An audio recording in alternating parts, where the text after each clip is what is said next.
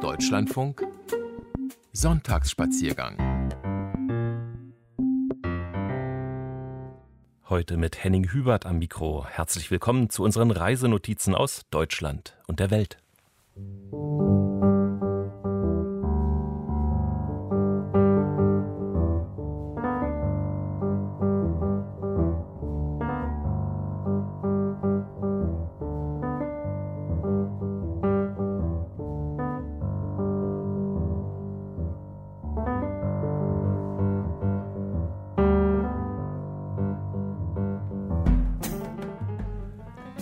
Es wird afrikanisch. Bis 12 Uhr werden wir uns akustisch in Ruanda aufhalten.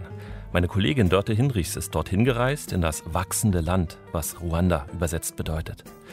Danach hören wir, wie wichtig die Mitsommerfeier in Lettland ist, wie wichtig und wandlungsfähig das Schützenfest in Hannover ist und außerdem, was auf der portugiesischen Atlantikinsel Madeira zu feiern ist mit Likör und Lorbeer. Vor 600 Jahren wurde Madeira entdeckt und besiedelt.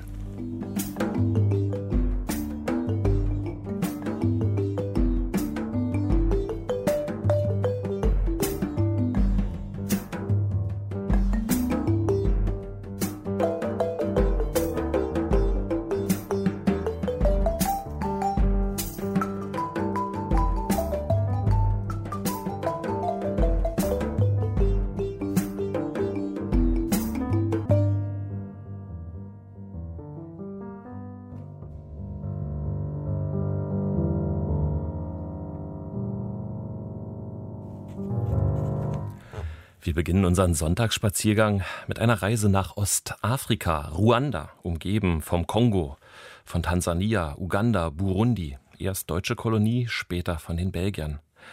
Meine Kollegin Dörte Hinrichs war da und ist jetzt hier im Studio. Guten Morgen. Guten Morgen. Es war eine Journalistenreise von Fair Trade organisiert für Presse und auch NGO-Vertreterinnen. Kaffeeanbau, darum wird es gleich auch gehen, um fair gehandelten Kaffee. Dörte Hinrichs, wieso Ruanda? Ja, das ist, ich bin auch irgendwie zufällig dazugekommen und ähm, diese Reise nach Ruanda war schon sehr beeindruckend. Meine Assoziationen im Vorfeld waren Ruanda, da denkt man an den Genozid natürlich vor 25 Jahren. Man denkt auch an die Gorillas. Viele haben vielleicht den Film gesehen, Gorillas im Nebel. Das Leben der Forscherin Diane Fossey und diese Gorillas sind noch auf den Banknoten und es gibt auch Exkursionen dorthin, die haben wir jetzt nicht gemacht. Das ist mehr im Norden des Landes und da zahlt man auch so ja, 1500 Euro manchmal beziehungsweise US-Dollar für so einen zweistündigen Gang mit denen. Das wird alles eingesetzt für die Erhaltung dieser Nationalreservate. Wir waren mehr im Zentrum in Kigali und auch eben außen bei den Kaffeekooperativen. Das war das Spannende, diese Frauennetzwerke zu besuchen. Viele Begegnungen mit Menschen. Wie verlief die Einreise? Ja, es war ein bisschen aufwendig im Vorfeld, sich die ganzen Impfungen zu beschaffen. Ähm, Gelbfieberimpfung brauchten wir nicht, aber andere waren ratsam, Hepatitis und dergleichen. Momentan, es war jetzt nach unserer Reise, warnt man ja vor den Ebola-Fällen, die in Uganda äh, sind. Äh, da würde man sich jetzt vielleicht jetzt etwas anders orientieren. Für uns war das sonst ähm, eine relativ unproblematische Einreise. Wir sind acht Stunden geflogen ab Brüssel. Ähm, unterwegs hat der Pilot uns noch den Hinweis gegeben, wir sollten keine Plastiktüten ähm, ins Land bringen. Dachte ich, oh, vorbildlich. Ähm, die versuchen, den Plastikkonsum äh, zu dezimieren. Obwohl, als wir dann im Land drin waren, da gab es natürlich überall diese Plastikwasserflaschen, die kleinen 0,2 Liter. Und ja, da war es dann vielleicht nicht mehr ganz so vorbildlich. Aber wahrscheinlich nötig wegen des Klimas. Ja, es war schon recht warm, obwohl verglichen mit dem aktuellen Klima hier in Deutschland ähm, doch etwas kühler. Es war Ende Mai, Ende der Regenzeit und es war immer so um die 25 Grad herum, meistens blauer Himmel. Zwischendurch aber durchaus auch kurze, heftige Regenschauer, denn es war Ende der Regenzeit, aber das war dann ganz schnell auch wieder verschwunden. Also sehr angenehm. Blauer Himmel über welcher Landschaft? Über eine sehr ähm, gebirgige Landschaft. Ähm, man nennt es ja auch Land der tausend Hügel. Und es geht dann durchaus bis 4000 Meter hoch. Ähm, man nennt es manchmal auch Schweiz Afrikas. Und es gibt Vulkane, es ist alles sehr dicht bewaldet. Wie gesagt, im Norden leben die Berggorillas. Es gibt nicht nur die Naturreservate, es gibt eben auch überall Bananen, es gibt Früchte, es gibt natürlich eben auch diese Kaffeeplantagen und Teeplantagen. Ich hatte es mir so grün nicht vorgestellt und das ist schon sehr schön. Sie sind ein bisschen verändert hier wieder angekommen. Also Ihre blonden Haare mehr als schulterlang, die tragen jetzt einen Zopf eingeflochten. Ja, stimmt. Das war äh, eigentlich keine Absicht, aber wir haben eine Führung gemacht ähm, durch einen muslimischen Stadtteil in Kigali und waren da auch äh, in einem Friseursalon, um da so ein bisschen was über die traditionellen Haartrachten zu erfahren. Und ähm, ich habe unsere Führerin interviewt und Sekunden später saß ich dann auf diesem Friseurstuhl und eine Frau hat dann, wie gesagt, ähm, so wie so Extensions eingeflochten geflochten, aber das sind so quasi das dunkle Haar mit rein und ich kann mich jetzt gar nicht so richtig davon trennen. Eine schöne Erinnerung noch an Afrika. Die Haare sind ein bisschen dunkler geworden durch die Reise nach Ruanda. Das ja auch mal deutsche Kolonie war. Merkt man das irgendwie noch irgendwo? Äh, eigentlich nicht wirklich. Es war ja, wie gesagt, 1884 war das ja, ähm, gab diese Kongo-Konferenz in Berlin, wo das Königreich Ruanda den Deutschen zugestanden wurde. Es gab den ja auch einen Schutzbrief vom Kaiser Willem, der die Besetzung ostafrikanischer Gebiete legitimiert hat. Es gibt noch das Naturhistorische Museum in einem ehemaligen Kolonialgebäude von Richard Kant. Das war der erste Generalresident im Königreich Ruanda. Das haben wir jetzt nicht gesehen. Ähm, ja, es gibt natürlich schon so einige Spuren. Es gibt die deutsche Botschaft, da gibt es eben auch ähm, entsprechende Einrichtungen. Ähm, das wurde natürlich dann ganz anders, als 1916 ähm, die Belgier einmarschiert sind in Kigali und ja, seitdem die Belgier regiert haben bis 1962. Zur Unabhängigkeit. Wie ist heute so? Kriegt man was mit von der Politik, von Präsidenten Paul Kagame? Ja, man kriegt schon was mit. Er ist ja schon seit 2000 Präsident von dort an der Macht. Er ist nicht unumstritten, was so den Umgang mit der Opposition angeht. Aber man muss auch sagen, er hat einiges getan für das Land. Die staatliche Krankenversicherung wurde eingeführt.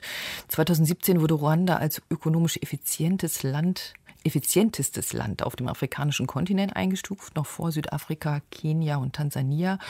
Es belegt eine Vorreiterrolle in der Korruptionsbekämpfung, das ist auch sehr vorbildlich. Und es gibt eben viel gezielte Frauenförderung. Jetzt nach dem Flughafen ist erstmal, es Richtung Kaffeeplantagen bei Ihnen ging, die Hauptstadt angesagt. Genau. Kigali. Wie wirkt die auf Sie? Es ist schon eine riesige Metropole, eine Millionenstadt, sehr quirlig, sehr modern. Das hatte ich mir jetzt gar nicht so vorgestellt. Hochhäuser, gut ausgebaute Straßen. In der Mitte sind so Pfla Palmen angepflanzt, noch ja, vielleicht so einen Meter hoch, aber die werden sicher noch höher wachsen. Außerhalb gibt es dann eher so die roten Pisten. Am Straßenrand sieht man dann auch die Frauen mit den meterhohen Körben auf dem Kopf. Die haben Gemüse, Obst da drauf und es ist schon bewundernswert zu sehen, wie sie das balancieren. Die sind oft früh morgens schon auf den verschiedenen Märkten der Stadt zu sehen.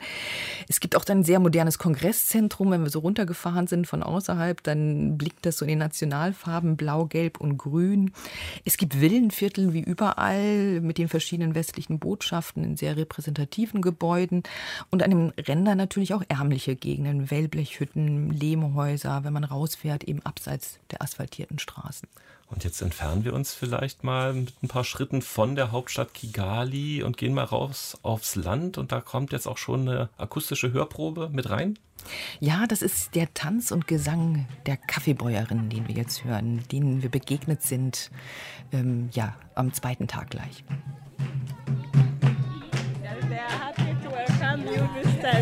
That's the song.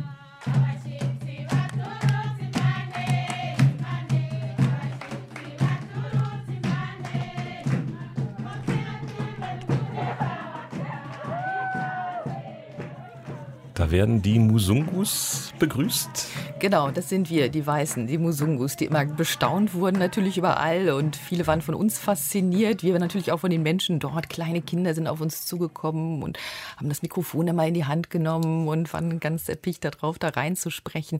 Und es war eine ganz herzliche Begrüßung, als wir etwa zwei Stunden außerhalb von Kigali Richtung Nordosten gefahren sind zu der Kaffeekooperative Dukunde Kawa und da waren die Frauen in ihren schönen bunten Kleidern mit Trommeln und haben getanzt für uns und ähm, das war eine ganz, ganz herzliche Begrüßung, die sehr schön war und ja, ganz ergreifend. Ich höre immer Frauen.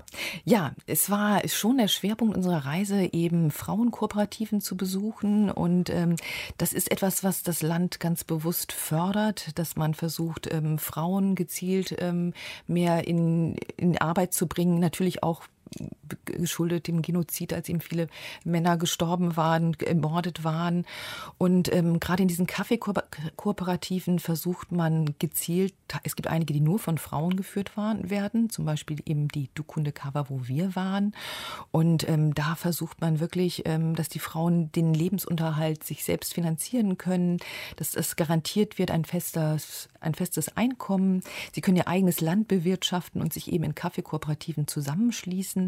Ein bis zweimal im Jahr ist diese Kaffeeernte. Auf circa 2000 Metern Höhe wachsen diese roten Kaffeekirschen immer wieder mit Bananenbäumen auch durchsetzt, damit es etwas Schatten auch gibt für die, die Kirschen dort. Und wir haben wirklich, ähm, ja, die Frauen gesehen, Laurence, die da gearbeitet hat, diese ähm, Kaffeeäste beschnitten hat und dass die roten Kaffeekirschen geerntet werden. So zweimal im Jahr ist diese Ernte und wir haben gesehen, wie sie gewaschen werden, geschält werden, ausgebreitet werden zum Trocknen. Und man hat dann diese ganz tolle Kulisse der Berge auch ähm, darüber. Also es ist schon sehr faszinierend. Und Aber Sie sprachen auch von der Hitze. Wann gehen die aufs Feld? Sehr früh morgens. Mhm. Also Laurence hat mir erzählt, morgens um fünf manchmal schon, dann mit einer Taschenlampe, äh, dann spätestens um sechs und dann ist sie so bis mittags etwa dort. Äh, sie hat noch einen Job in der, Kaff in der Kaffeekooperative als Sekretärin. Sie baut auch noch Früchte an. Sie hat eine Kuh zu Hause und ähm, dann versucht man wieder auch diese Stunden wieder vielleicht mehr drinnen zu verbringen. Also und auch im Schatten auf Bastmatten wir werden dann Körbe geflochten und ja, das ist eigentlich auch auch ein ganz wichtiger Teil. Das ist so ein Nebenerwerb, ja. Korbflechterinnen haben Sie auch getroffen? Ja, genau. Das sind diese Bäuerinnen, die eben auch ähm, nachmittags Körbe flechten. Vielleicht hören wir da mal rein, was das für sie macht. Of the women who make those baskets helps her to feel like all the pain she might feel, all the hard times, she kind of forgets it because she's with other women and she's learning a new skill. So it's good for her. Ja, das war Fanny, unsere Übersetzerin. Und wir hören hier eine Kaffeebäuerin, auch diese ganz fremde Sprache für uns.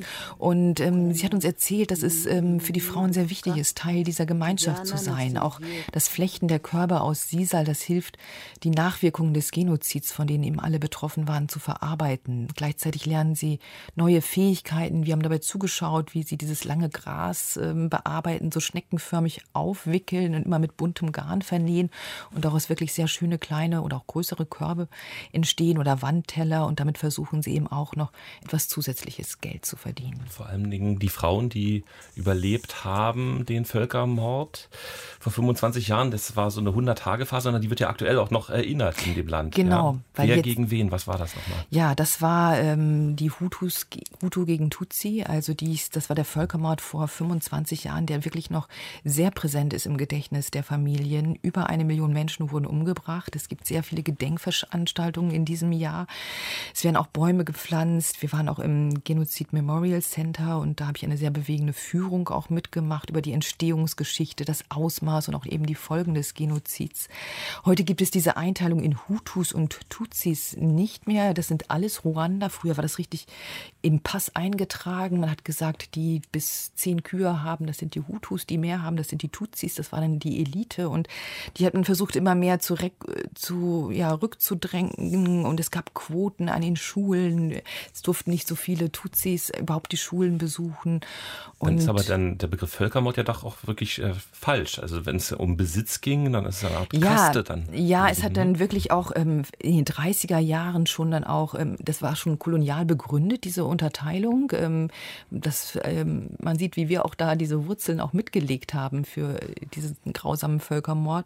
Und ähm, dass diese wirklich äh, in den Pässen wurde das eingetragen, wer Hutu, wer Tutsi war. Und die Tutsi wurden eben als Elite gesehen und hat versucht, das ähm, wegzudrängen. Und auch wie in den 30er Jahren, man hat sich erinnert gefühlt, wie die Nazis die, Na die, die Körper der Juden vermessen haben. So wurden hier auch die Nasen vermessen. Und an dem Profil hatte man erkannt angeblich, wer Hutu und wer Tutsi ist. Also das waren ganz erschreckende Begegnungen im Memorial dann auch, ne? Und das besuchen Sie also dann auch in Kigali wieder? Das war in Kigali. Mit ja. Rose überreichen, genau, ablegen? Genau, wir haben alle eine Rose in die Hand gedrückt bekommen am Anfang. Mhm. Und ähm, waren erst draußen und da gab es riesige ähm, ja, Grabplatten und ähm, ja, man kann gar nicht alles ähm, man kann die Leute gar nicht alle identifizieren. Auch heute werden immer noch Massengräber gefunden und ähm, das ist dieses Center wurde zehn Jahre nach dem Genozid eröffnet. 250.000 Opfer sind hier begraben. Und ja, es gibt manchmal noch Pässe und Fotos von den Familien zu sehen, von lachenden Familien, aber auch von den brutalen Ermordungen. Und das war schon alles sehr, sehr bedrückend. Dörte Hinrichs hat für uns das wachsende Land Ruanda in Ostafrika besucht.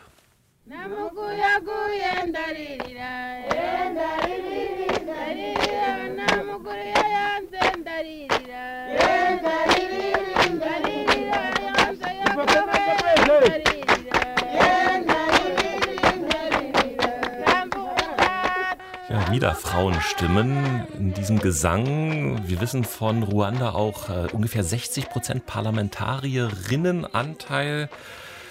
Die Rolle der Frauen. Strong Coffee, Strong Women haben wir jetzt gesagt. Reden ja. wir nochmal in unserem dritten Teil unseres Ruanda-Gesprächs über die Rolle der starken Frauen. Ja, das sind wirklich starke Frauen. Da war ich wirklich sehr beeindruckt. Ähm, viele Frauen sind Vorbilder für ihre Töchter. Frauen auch, die den Horror des Völkermords überlebt haben. Wir haben zum Beispiel Denise kennengelernt, eine junge Fotografin und Grafikdesignerin, die uns begleitet hat auf diese, zu diesen Kaffeekooperativen. Sie hat uns von ihrer Mutter erzählt, die acht Kinder großgezogen hat.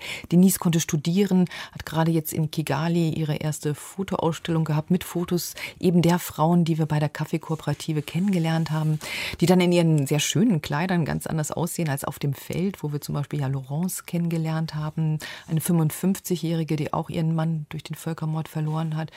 Er wurde vor ihren Augen verbrannt, also ganz grausam. Die Kinder waren dabei, haben das mit angesehen. Das traumatisiert natürlich, das wirkt nach.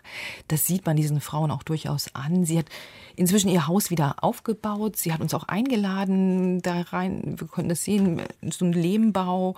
Es hängt ein Rosenkranz da. Also der Glaube ist auch wichtig, um das Ganze zu verarbeiten. Die meisten sind Christen dort. Ihre Tochter war da, ihr Enkelkind, ihr Sohn hat auch studiert. Es gibt auch viele Businessfrauen, ähm, die Spitzenkaffee anbauen, die nicht nur verarbeiten und vermarkten, sondern wirklich auch eben diesen Fairtrade Frauenkaffee zu 100 Prozent hergestellt in Ruanda. Also dass sie auch wirklich da geröstet sind. Wir haben gesehen, wie das passiert und dann wirklich abgepackt verkauft wird für den europäischen Markt eben auch. Das macht zum Beispiel die Angelique Karekesi. Sie ist 39, Mutter von fünf Kindern und Direktorin dieser Kaffeeorganisation Raschosko. Da sind so sechs Kaffeekooperativen zusammengefasst und ähm, ja, sie ist eben auch ein gutes Beispiel dafür, wie Frauen gefördert wird. Sie kommt selber aus so einer Familie von Kaffeebauern, war nach ihrem Studium mit 23 schon Managerin und ja, steht nicht nur für Strong Coffee, sondern eben auch für Strong Women und das gilt übrigens nicht nur für den Kaffeesektor. We have a, a good number of women in, in our parliament, in our Ja, sie erzählt da, dass ähm, ja, viele Frauen im Parlament sind. Es sind über 60 Prozent. Zum Vergleich hier in Deutschland haben wir nur 30 Prozent.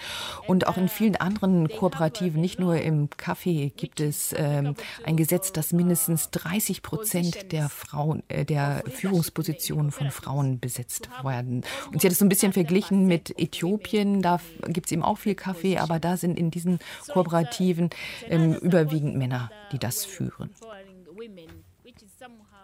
different from other countries. Mm. Yeah, for example, in Ethiopia, we have been there. All cooperatives they are led by men because women, because of the culture, they have to stay at home and uh, do uh, home activities. They don't allow to join the leadership of cooperatives, which is not the case here in Rwanda.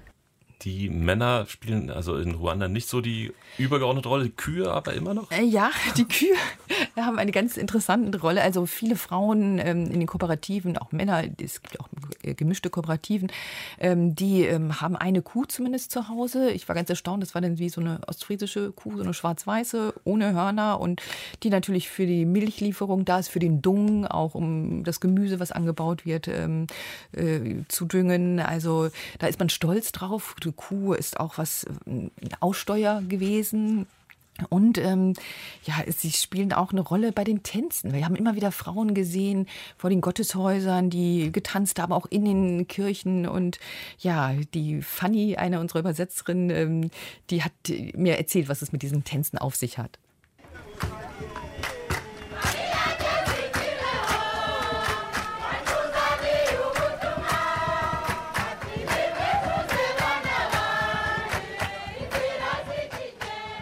Wave your arms in the air. You try to move elegantly uh, with the rhythm of the song. Ja, da erzählt uns Fanny, also wie man wirklich ganz elegant diese Arme in die Luft geworfen hat, so als Vorbild für die einheimischen Kühe. Die haben nämlich ganz geschwungene Hörner und ähm, das sieht wirklich fantastisch aus. Ähm, und ähm, sie hat es mir das vorgemacht, sich auf so einen Hügel gestellt und es sah ganz wunderbar aus. Und sie erzählt eben auch, dass ähm, diese Kühe so eine Bedeutung haben, auch bei den Hochzeiten waren sie oft wie so eine Art Aussteuer und ja, es gehört einfach dazu. Auch bei den Festivals wird viel getanzt und ähm, ja, viele Professionelle gibt es auch, die in Übersee sind oder die den Präsidenten begleiten. Und ja, das ist einfach ja, eine Lebensfreude, die sich ausdrückt da. Und jetzt so mal ein bisschen zurückgelehnt, resümierend, der Genozid, der war im Kopf und äh, das Gorillabild äh, beim Rheinreisen. Mit welchem Gefühl, mit welcher Stimmung sind Sie wieder abgereist? Ja, es war einfach eine, ja, eine Dankbarkeit, sowas sehen zu können. Also diese Lebensfreude auch ähm, arm und reich, ähm, das war schon ganz anders. Wir sind aus unserer Komfortzone rausgekommen, wirklich, und ähm, haben auch teilweise in einem einheimischen äh, Häuser gesehen. Wir haben in einem Gasthaus gelebt, wo einfacher Lehmboden war. Wir haben, es war nicht, äh, die Klospülung war nicht selbstverständlich und trotzdem waren die Menschen sehr herzlich und ähm, die Solidarität auch unter den Frauen fand ich sehr beeindruckend. Die haben eine Kraft gehabt, eine Ausstrahlung und auch nicht so ein Gegeneinander zwischen Männern und Frauen. Die Männer haben das auch wohl wertgeschätzt durchaus aus, dass ihre Frauen wirtschaftlich mit dabei sind und ihren Anteil nehmen. Und ja, das war eigentlich sehr bereichernd zu sehen. Dörte Hinrichs war am schwarzen Herzen Afrikas in Ruanda. Vielen Dank für die Schilderung. Gerne.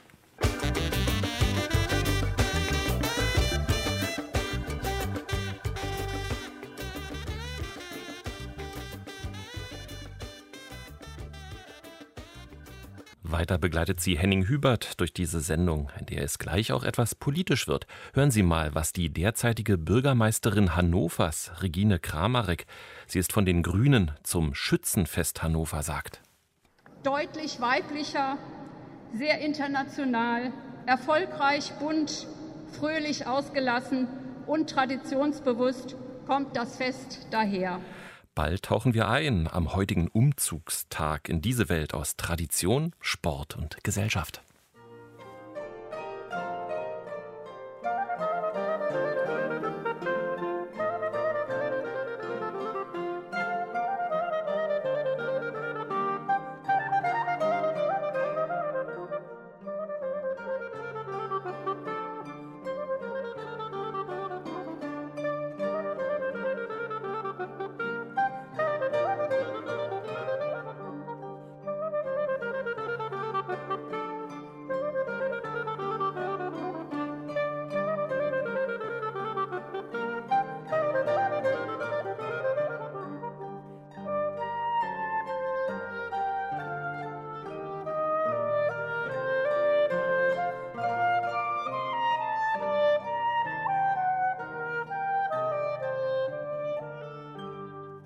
Wir haben also großen Pomp mit Tradition und Wandel im Sonntagsspaziergang, dank des großen Schützenfestes in Hannover.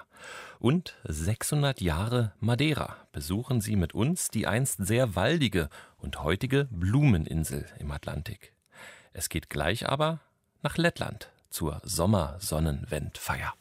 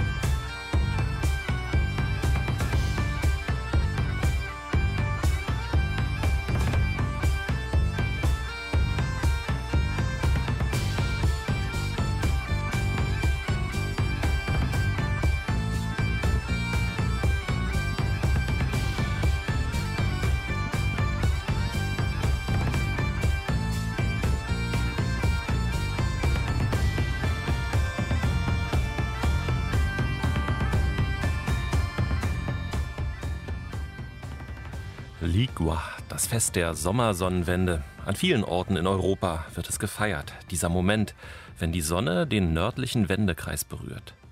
Es kaum oder lange nicht dunkel wird, da wird für viele spürbar, dass es noch was anderes gibt als unsere getaktete Zeit, unser Durcharbeiten notfalls unter grellem LED-Licht. Mitsommer ist besonders den Letten wichtig auch, weil da im Baltikum was Heidnisches durchschimmert. Zum einen wurden sie spät christianisiert. Zum anderen hat sich die Brauchtumspflege als eine Art antisowjetischer Reflex gehalten. Aber allein schon wettermäßig bietet sich dieses Fest des längsten Tags und der kürzesten Nächte an. Es will ausgiebig im Freien gefeiert werden. Erotik spielt eine Rolle, ebenso wie Tradition und, wie unsere Autorin Eva Steinlein herausgehört hat, auch Ethnonationalismus. Wobei die Letten großzügig zu sein scheinen und auch ausländische Touristen mitfeiern lassen.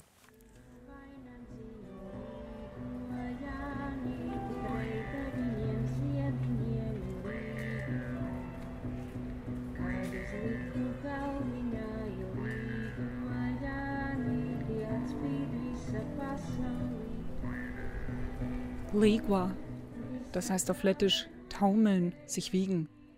Ich kann mir also denken, was mich erwartet, als ich Ende Juni in Riga ankomme. Das Mitsommerfest und seine Traditionen springen mir schon überall entgegen. Aus den Radios schallen Lieder mit dem Refrain Ligua, Ligua. In den Supermärkten ist Kümmelkäse im Angebot. Und auf dem Domplatz kommt der Brotverkäufer Andres Brox beim Bedienen der Kundschaft kaum hinterher.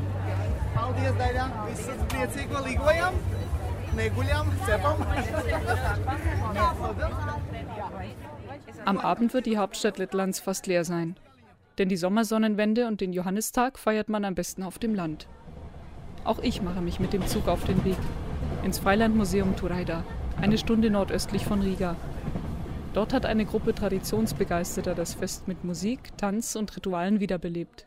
Праздник в наших дайнах, то есть эти старинные песни, der Feiertag kommt in unseren Diners vor, den altertümlichen Liedern, und heißt Jani. Manchmal nennen wir ihn heute auch Sommersonnenwende, um uns daran zu erinnern, was wir feiern.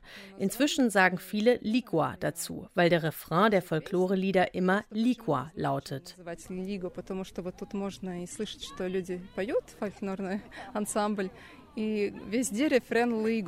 So erklärt es mir Agnes Saprowska, die Initiatorin des Fests. Weil ich kaum Lettisch kann, spricht sie Russisch mit mir. Agnia kommt mir barfuß und in einem Leinengewand entgegen, mit goldenen Reifen um Arme und Hals. Für sie hat die Sonnenwende sakrale Bedeutung. Э, die ganze Natur ist in dieser Zeit voller Kraft, weil die Sonne im Zenit steht. Daher kommt die ganze Energie, deren Wellen die Erde durchströmen. Das ist ein starker und emotionaler Refrain, wenn alles, Liqua, sich voller Energie wiegt. Die ganze Natur ist erfüllt davon. Deshalb muss man Kränze aus besonderen Pflanzen und Blumen flechten. Dann geht diese Kraft, wenn du ihn die Nacht über auf dem Kopf hast, auf den Menschen über, schützt ihn und gibt ihm Gesundheit. Einen Kranz brauche ich also. Zum Glück liegen an einem Stand bündelweise Wildblumen und Gräser bereit und die meisten hier kennen sich aus. Männer haben einen Kranz aus Eichenlaub. Für Frauen ist es die Linde und verschiedene Blumen. Nach lettischer Tradition nimmt man Rotklee. Das ist die Pflanze der Hausherrin, die Vieh besitzt. Wichtig ist auch das Lappkraut. Verheiratete Frauen dürfen noch Eichenlaub hinzufügen. Und der Farn ist ein Zauberkraut, denn es gibt den Glauben, dass der Farn nur in der Mitsommernacht blüht. Wer also Wunder und Zauber erleben will, muss Farn einflechten хочет чудо волшебства, он еще должен папоротник вплести. Na gut, ich bin nicht verheiratet und habe kein Vieh. Dann passen alle übrigen Blumen. Gar nicht so einfach, das Flechten. Mein erster Blumenkranz ist noch ein ziemlich wüstes Gestrüpp. Und ich habe einen Fehler gemacht erklärt mir Ilse Luig, die mit ihrem deutschen Ehemann Tobias aus Nordrhein-Westfalen angereist ist. Ja, da gibt es vieles, aber das darf man gar nicht so laut sagen. man sollte, eine Frau dürfte eigentlich keine Hosen tragen und nur Röcke. Und äh, ja, Unterwäsche ist auch in dieser Nacht nicht, nicht äh, erlaubt. Nicht erlaubt sogar. Traditionell, ja. Ich habe nur gehört, dass man dann am Abend gemeinsam die Farnblüte suchen ja, geht. Ja, genau, das ist die Farnblüte, der Farn, der, der nur heute Nacht blüht, genau.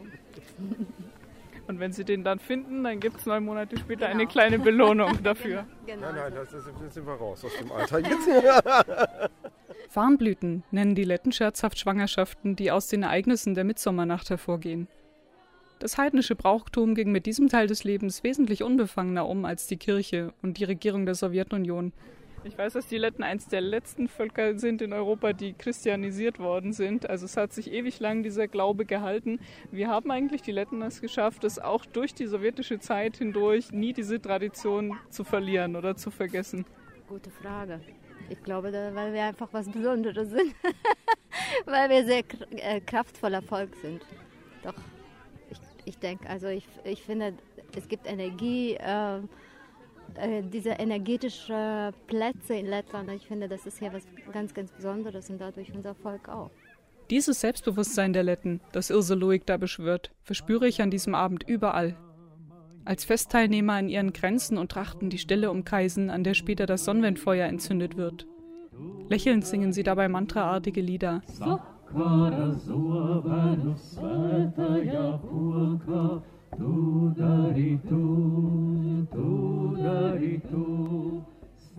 Und dann, als nach dem Ritual Folkloregruppen aufspielen und die ganze Wiese Ringelreihen und Reigen zu tanzen scheint.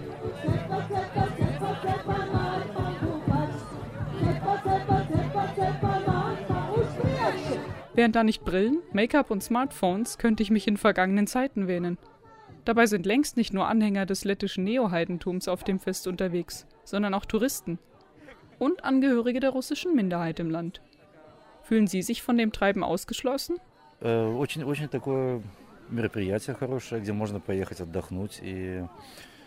Das ist eine tolle Veranstaltung, die man in seiner Freizeit besuchen kann. Ich selbst bin Russe, hier geboren. Aber ich weiß, dass das der Feiertag der. Wie heißt es noch? Sonnenwende. Die Regel ist ohnehin für alle die gleiche wach bleiben. Denn wer in dieser Nacht schläft, verschläft das ganze Jahr. Der Sohn von Agnia Saprowska ist aber schon ziemlich müde und kuschelt sich in ihren Schoß, als sie mir von der Bedeutung des Feuers erzählt.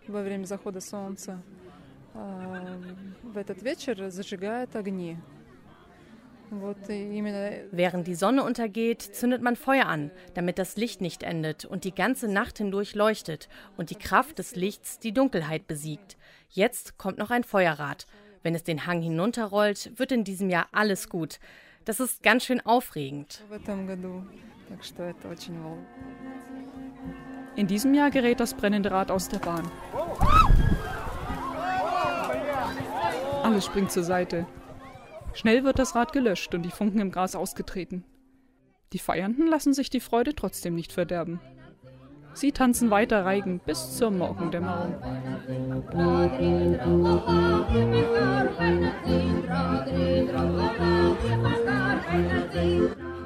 Über das Lagerfeuer, an dem ich mich mehrmals aufwärme, springt bis zum frühen Morgen allerdings niemand mehr. Um 4 Uhr morgens ist die magische Nacht vorbei. Während im Vogelzwitschern die letzten Lieder verklingen, mache ich mich auf den Weg zum nächstgelegenen Bahnhof. Zu Fuß, denn auch die Bus- und Taxifahrer haben Mitsommer gefeiert.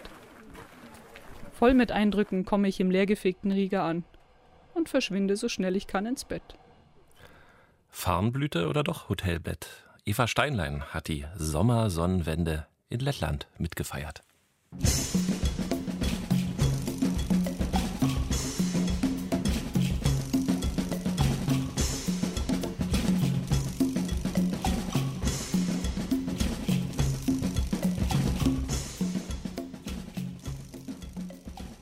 Es gilt als eines der größten Volksfeste Bundes, ja sogar weltweit, das Schützenfest Hannover. Seine Tradition reicht bis ins 15. Jahrhundert. Höhepunkt des Treibens ist der pompöse Schützenausmarsch heute. Ungefähr 10.000 Teilnehmer, ein Festzug 10 Kilometer lang, mit Pferden und Wagen, Blaskapellen und uniformierten Männern und Frauen. Rund 5000 Aktive aus fast 70 Vereinen. Das bringt der Landeshauptstadt Niedersachsens den offiziellen Ehrentitel Deutsche Schützenstadt ein. Doch stehen Schützen ja auch in der Kritik. Was soll das Schießen, das Marschieren? Unser Landeskorrespondent Alexander Budde ist in die Vorbereitungen und in den Mikrokosmos Schützenfest Hannover eingetaucht, um herauszufinden, wie sich dieser Hort der Tradition wandelt. Runter, Pause machen. Eine Hand bleibt am Gewehr, weil das Gewehr geladen ist. Auf dem Schießstand der Schützengesellschaft Badenstedt ist volle Konzentration gefragt. Es ist das letzte Jugendtraining vor den Sommerferien. Jugendleiterin Andrea Heidmann schaut zu, wie die Jugendlichen mit ihren Luftdruckgewehren aus zehn Metern Entfernung zielen. Auf Scheiben, wo die 10 quasi nur so groß ist wie ein Fliegenschiss. Die muss getroffen werden, um den höchsten Wert zu erreichen. Das Ganze 40 Mal hintereinander im Wettkampf möglichst. Vor bald 30 Jahren stieg Heidmann hier in Badenstedt, einem Stadtteil im Westen Hannovers, in das Schützenwesen ein, damals noch ein Nährboden für den wandelnden Altherrenwitz. Mit meiner Freundin damals waren wir die einzigen Mädchen in der Jugendabteilung und wir mussten uns schon arg gegen die Jungs durchsetzen, weil es immer hieß, oh, die Mädchen, die können sowieso nicht schießen und so. Das haben die Jungs auch nur so lange gesagt, bis wir besser waren als sie. Mit dem Luftgewehr schießt die 45-Jährige in der Bundesliga. Im Schützenhaus ausgestellte Medaillen künden von erfolgreich absolvierten Wettkämpfen. 2010 Vize-Europameisterin mit der Mannschaft, Feldarmbrust. Frauen, sagt Heidmann, seien gewaltig auf dem Vormarsch, aber da sind auch Kummer und Sorgen. Ich persönlich habe im Moment den großen Luxus, dass sie quasi zu uns gerannt kommen und dass wir gerade eine recht starke Jugendabteilung haben. Aber die Schützen haben ja auch immer mit Vorurteilen zu kämpfen. Ich hatte mal eine Lehrerin, die immer gesagt hat, wer schießt, steckt auch Häuser an. Und es wird ja nicht besser durch irgendwelche Amokläufe. Und dadurch lassen viele Eltern ihre Kinder gar nicht in so einen Schützenverein gehen, weil dann natürlich noch das Klischee dranhängt, die saufen ja nur. Schmunzelnd lädt Milena Balzer den Gewehrlauf mit kleinen Bleikugeln nach. Ihre Haare hat die 17-Jährige zum Zopf gebunden. Sie trägt ein Stirnband mit Blende. So lässt sich das Ziel sauber anpeilen, ohne dass sie ein Auge zukneifen muss. Unverständnis im Freundeskreis. Darauf stößt auch Balzer mitunter, wenn sie von ihrer Leidenschaft erzählt. Weil es natürlich nicht so die Sportart ist wie Handball, Fußball, wo es jetzt einen Jugendlichen als erstes hinschlägt. Und weil man das einfach nicht versteht, wenn man das nicht von klein auf miterlebt hat. Die Ausmärsche, wenn sich die Schützen morgens treffen, das habe ich früher schon immer total gerne angeguckt. Im kleinen Schützenhaus schweift der Blick über holzgetäfelte Wände. Die Ketten- und Schildträger, verewigt auf gerahmten Fotos, in Vitrinen hinter Glas, Pokale, Zinnteller, Uniformen, Zeugnisse bewegter Vereinsgeschichte. Uns gab es ja schon vor dem Zweiten Weltkrieg und da wurde ja vieles versteckt und dann wieder rausgeholt, als wieder Schützenvereine gegründet werden durften. Pistolen, Vorderlader, Bogenschützen. Im modernen Schießsport lässt sich aus vielen Disziplinen auswählen. Ich mag die Mischung aus Kondition, Konzentration, Geselligkeit, im Prinzip das Komplettpaket. Es gehört für mich einfach dazu zum Schützenwesen, die Tradition. Ich muss nicht das ganze Jahr über in meiner Schützenkleidung durch die Gegend laufen, aber ich habe überhaupt kein Problem damit, das die nächsten zehn Tage zu tun. Durchgeknallt, so beschreibt die Leistungssportlerin ihre Gefühlslage jetzt, wenn halb Hannover grün berockt und mit Federn am Hut auf den Beinen ist. Durchgeknallt heißt für mich halt einfach, dass wir Spaß haben zusammen. Es gibt Menschen, die nehmen sich dafür extra eine Woche Urlaub, damit sie einfach ähm, beim Schützenfest da sein können und es auch richtig so auskosten. Zum Standartenwechsel Marsch. Frau Bürgermeisterin, ich darf Sie bitten, die Bruchmeister zu verpflichten. Die Bruchmeister des Hannoverschen Schützenfestes 2019 sind. Auftakt im neuen Rathaus. Der schlossähnliche Prunkbau am Südrand der Innenstadt stammt noch aus der Zeit des Deutschen Kaiserreichs. Auf der Festtreppe und in der Haupthalle unter der rund 100 Meter hoch aufragenden Kuppel stehen die Schützen dicht gedrängt. Ex-Oberbürgermeister Stefan Schostock hat sich im Zuge einer Rathausaffäre um Filz und Patronage in den vorzeitigen Ruhestand verabschiedet. Für den SPD-Politiker springt Bürgermeisterin Regine Kramarek aus der grünen Ratsfraktion ein. Die städtischen Annalen sind lückenhaft, aber vermutlich ist die feierliche Eröffnung des Schützenfestes durch eine Frau ein Novum in der 490-jährigen Festgeschichte. Bereits in Hannovers erster Stadtverfassung sind Wächter der Sitte erwähnt. Sie kassierten Bußgelder für anstößiges Benehmen, Verstöße gegen die Kleider, Hochzeits- oder Eheordnung zum Beispiel. Mit der feierlichen Vereidigung der sogenannten Bruchmeister beginnt ein jedes Schützenfest.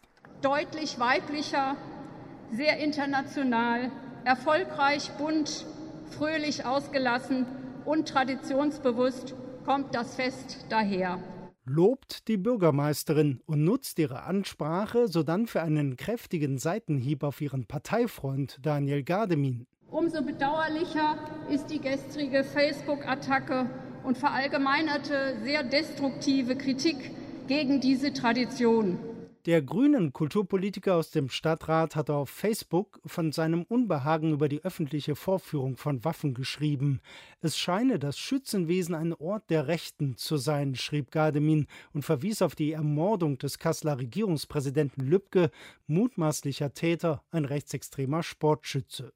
Bei der anstehenden Neuwahl des Oberbürgermeisters haben die Grünen Aussichten, die jahrzehntelange SPD-Bastion Hannover zu schleifen.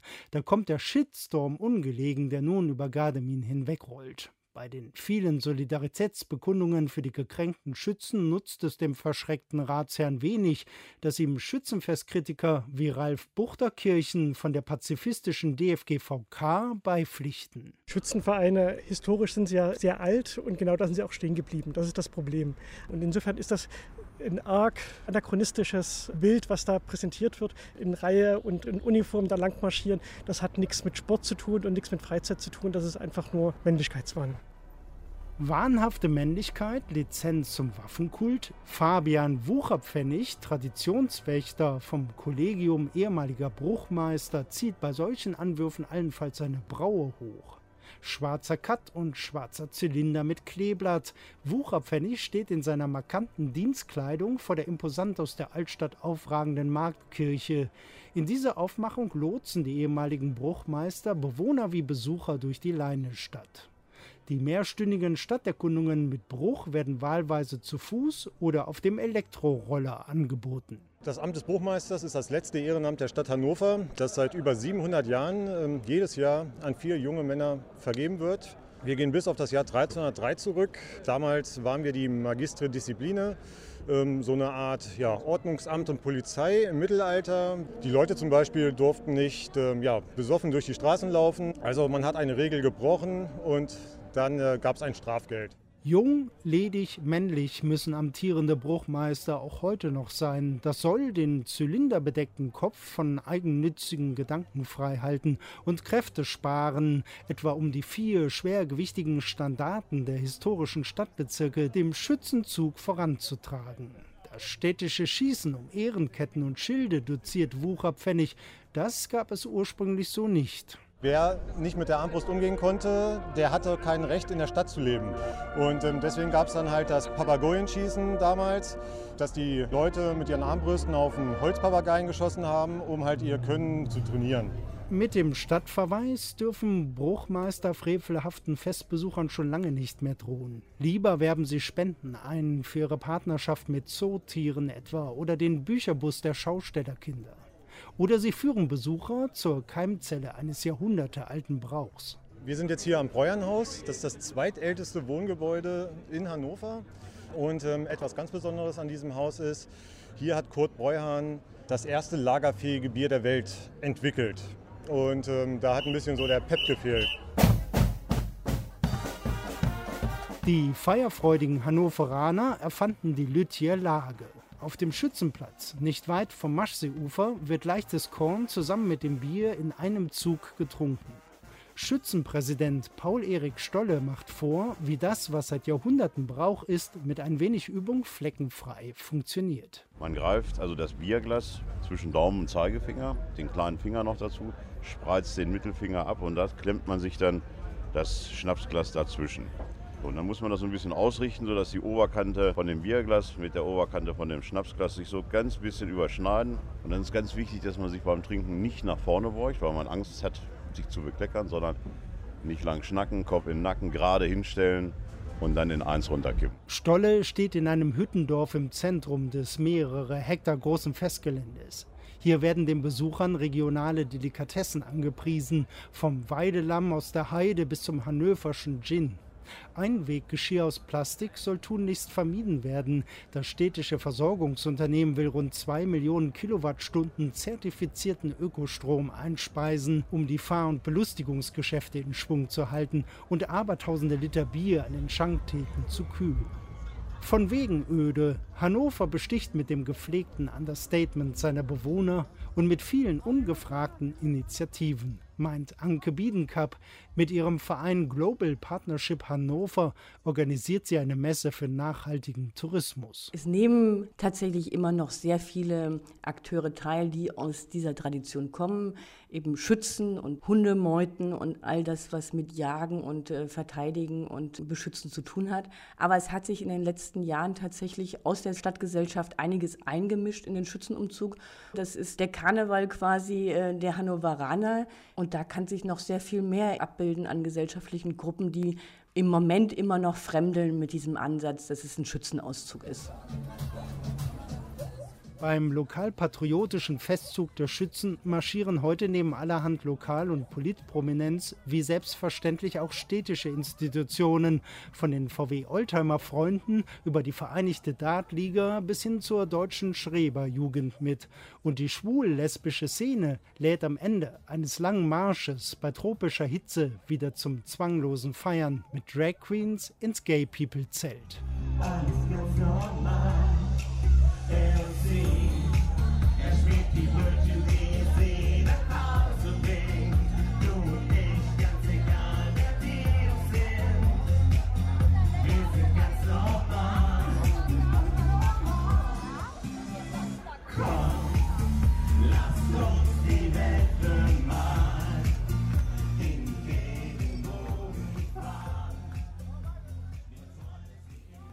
Tradition mit Pomp und Regenbogen.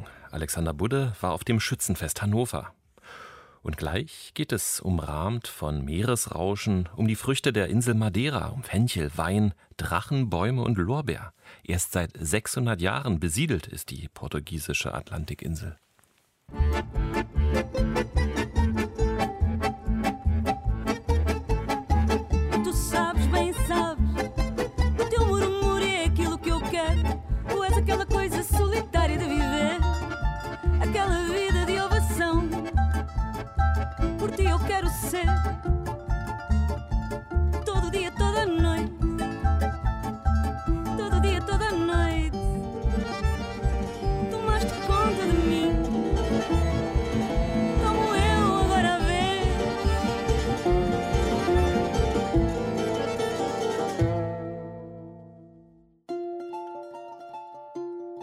cair nos corações solitários, atrás dos montes em Lisboa, na Nazaré, em Évora, em Portimão, no Minho, no Guadiana, in Paris, in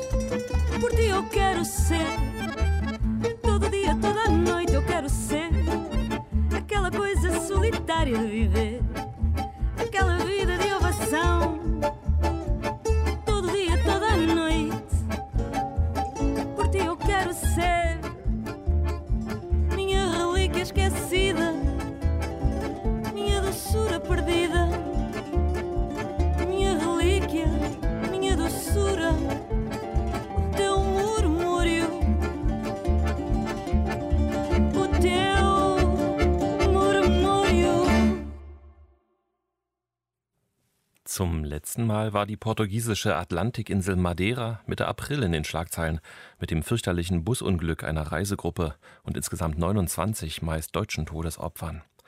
Madeira ist, bleibt und war Touristenziel schon sehr lange wegen des immerwährenden Frühlings auf der Insel. Morgen wird es genau 600 Jahre her sein, dass Madeira entdeckt wurde von portugiesischen Seefahrern.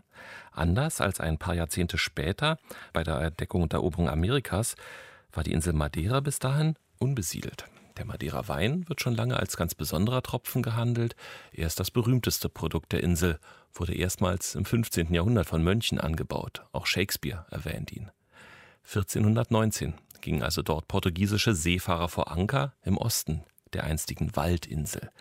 Regina Kusch hat Menschen auf der heutigen Blumeninsel im Atlantik besucht und über die Geschichte der Insel gesprochen. Die Insel war unbewohnt, aber die Entdecker wussten, dass irgendwo im Atlantik eine Insel gab. Eine Insel mit dem Namen Isola do Lenhame. Lenhame kommt von Holz.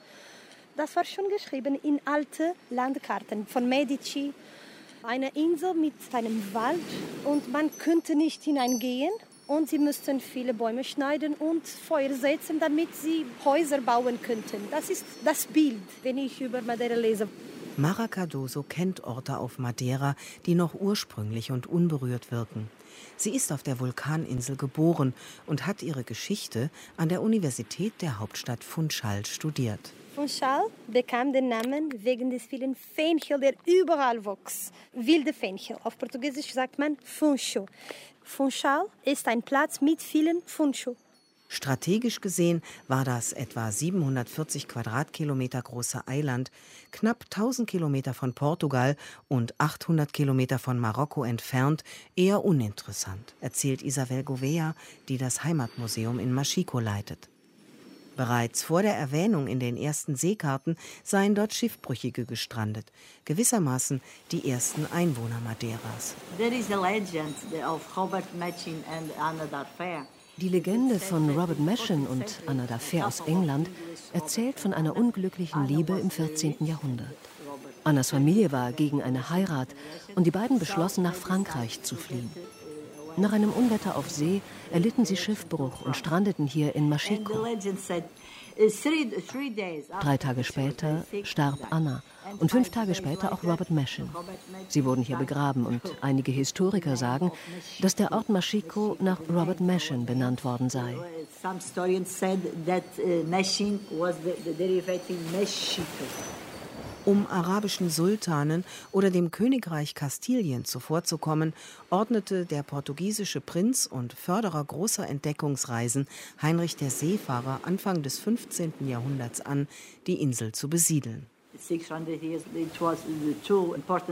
Vor 600 Jahren kamen zwei wichtige Männer auf unsere Insel. Die portugiesischen Seefahrer João Gonçalves Zarco und Tristão Vaz Teixeira. Ihr Schiff legte am 1. Juli 1419 hier in Machico an. Sie hatten Franziskanermönche mit an Bord, die hier eine erste Messe zelebriert haben. They celebrated the first mass here in Madeira. Um die Insel urbar zu machen, mussten Fenchelhaine, Drachenbäume und üppige Lorbeerwälder Dörfern und Feldern weichen. Sklaven aus den Kolonien und Siedler vom portugiesischen Festland schlugen Terrassen in die Felshänge und bauten dort Weizen, Zuckerrohr und Wein an. Sogar die abgelegenen Buchten, die nur durch waghalsige Kletterpartien oder bei ruhiger See mit dem Boot zu erreichen waren, wurden zu landwirtschaftlichen Anbauflächen. Die Feijão. Feijão, eine Ebene äh, neben dem Meer, die von den Bauern benutzt äh, werden. Kartoffeln haben wir da unten, Weinberge, tropische Früchte wie Papayas, Mangos, Pitangas, Pitangas, Surinam-Kirschenbäume. Den etwa 100 Meter schmalen Küstenstreifen Fecha dos Padres erreicht man heute bequem mit einer Seilbahn. Windgeschützt liegt er unter einer gut 300 Meter hohen Felswand. Einst produzierten hier Jesuiten den berühmten Madeira-Wein aus der Malvasia-Traube, die Heinrich der Seefahrer aus Kreta importieren ließ.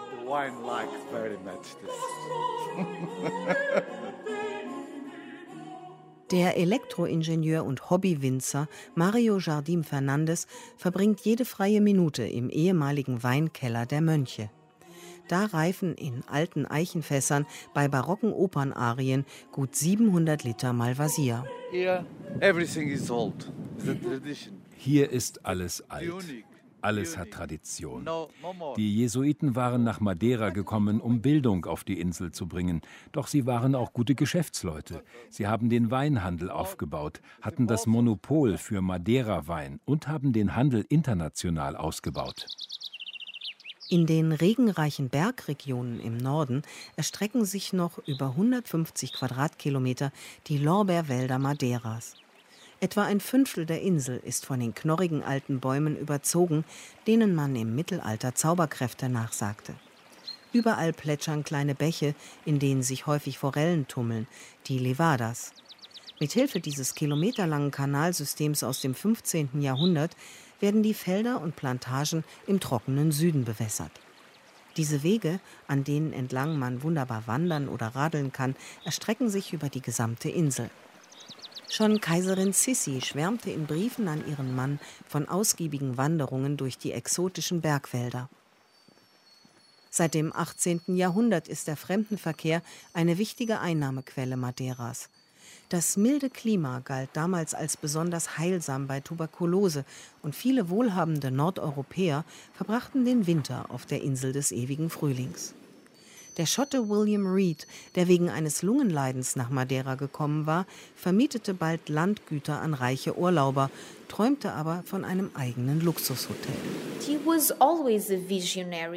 Weil er schon immer ein Visionär war, kaufte William Reed einen Felsen. Er ließ jede Menge englischen Boden nach Madeira transportieren. Er legte einen botanischen Garten an und begann dann mit dem Bau dieses pinkfarbenen Palastes.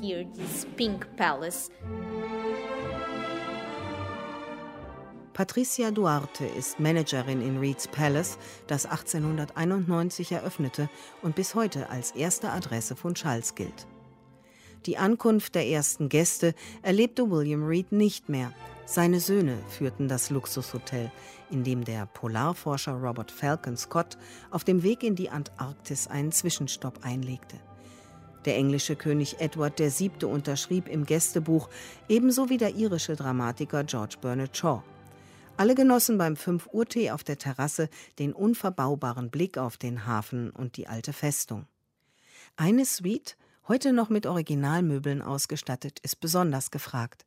Da logierte Winston Churchill im Januar 1950, um zu malen und seine Memoiren zu schreiben. Das Haus war während des Krieges viele Jahre geschlossen. Da brauchten wir jemanden, der Reeds wieder ins Gespräch brachte. Deshalb hat man ihn eingeladen und ihm einen sehr guten Preis gemacht. Doch das Hotel war in schlechtem Zustand. Man musste Möbel von englischen Familien ausleihen, die hier lebten. Eine gab uns das Bett, eine andere lieh uns ein Auto. Jeder brachte einen Luxusartikel ins Hotel, sodass wir Churchill schließlich angemessen empfangen konnten. Die Fortbewegung auf dem bergigen Eiland war beschwerlich. Meistens fuhr man mit Ochsenkarren. Kranke oder reiche Touristen ließen sich in Hängematten tragen, erzählt Mara Cardoso auf ihren Altstadtspaziergängen. Früher auf Madeira und in Funchal mussten wir immer zu Fuß durch die Ortschaften gehen und das Mittagessen für die Väter transportieren vom Haus nach Funchal und dann die Kinder sind zurück nach Hause gegangen, immer bergauf. Die exotischen Gärten im Villenviertel Monte liegen acht Kilometer oberhalb von Schals. Bergab nehmen solvente Urlauber gerne einen Korbschlitten. Das sind geflochtene Sessel auf Holzkufen, die bei der rasanten Abfahrt durch die kurvenreichen Gassen bis zu zwölf Stundenkilometer schnell werden und von zwei Schlittenlenkern geschoben, gezogen oder gebremst werden. Die meisten Madeira leben vom Fremdenverkehr. Wer hier Geld verdienen kann, bleibt, so wie Isabel Gouveia. Ich lebe in Funchal und arbeite hier in Maschiko. Ich kann jeden Tag in 20 Minuten über die Autobahn im Museum sein. Hier haben wir eine Lebensqualität, die es oft auf dem Festland nicht gibt. Wir haben eine Tourismustradition, eine ungemein interessante Geschichte und sehr gutes Wetter. Eine herrliche Insel. Fehlt nur noch eine Brücke nach Lissabon. From Madeira to Lisbon.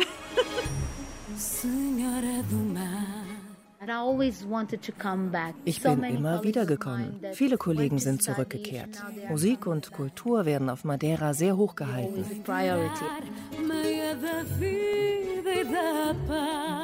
Die Sängerin Vanya Fernandes ist mit ihren Interpretationen madeirischer Volkslieder in ganz Portugal erfolgreich.